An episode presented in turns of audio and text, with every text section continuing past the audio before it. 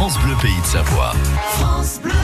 Alors on va filer dans le jardin et justement peut-être une question que vous vous posez comme Bernard de Vétramontou dans notre rendez-vous de la vie pratique. Bernard se demande comment et de quelle manière on peut accueillir les insectes à la maison et c'est Gilles Leblé ornithologue qui justement répond à cette question. Tout ce qui va être euh, arbre et euh, arbuste, plantes euh, à tiges creuses qu'on appelle des tiges à moelle en fait peuvent intéresser certains de nos insectes pour en fait y passer l'hiver mais ils pourront également servir au printemps prochain pour d'autres insectes telles que les abeilles solitaires ou les guêpes solitaires, qui elles aussi pourront utiliser ces, tiges creuses. Eh bien, gardez notamment euh, toutes, vos euh, toutes vos tailles sur les tiges d'hortensia, sur celles du forsythia, puisqu'elles sont à tiges creuses, également certaines espèces de viornes, donc je pense à la viorne ou euh, celle qu'on appelle également la boule de neige, également le sureau, donc sureau à grappe, ou sureau rouge des montagnes, etc., qui sont tous des arbustes, donc à tiges creuses.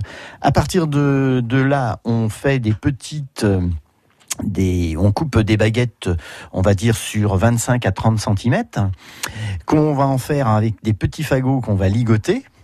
Et ces petits fagots, on peut les mettre soit d'une manière verticale, une soie qui sont faites à un endroit près du potager ou dans le jardin, soit euh, d'une manière horizontale, pareil, suspendue ou pas, et on les laisse un peu partout dans le jardin. Et vous êtes à peu près sûr que s'il y a des insectes intéressés, ils trouveront tout seuls pour pouvoir s'y loger, et entre autres, pour certains insectes, pour y passer l'hiver. Et voilà, une chose toute simple. Et ils ressortiront donc évidemment au printemps. Exactement. Et surtout également, ce qu'on peut dire aussi pour les insectes, ne brûlez surtout pas vos feuilles mortes. C'est un paillis plus qu'intéressant. Vous pouvez en faire des tas, pailler vos haies, euh, faire des paillis sur votre potager, etc. Et là, vous êtes sûr d'avoir non seulement une terre meuble, mais ça va également permettre à certains insectes de passer l'hiver en dessous. Et voilà. Merci beaucoup Gilles Leblé, ornithologue, qui était au micro de Karine Roy.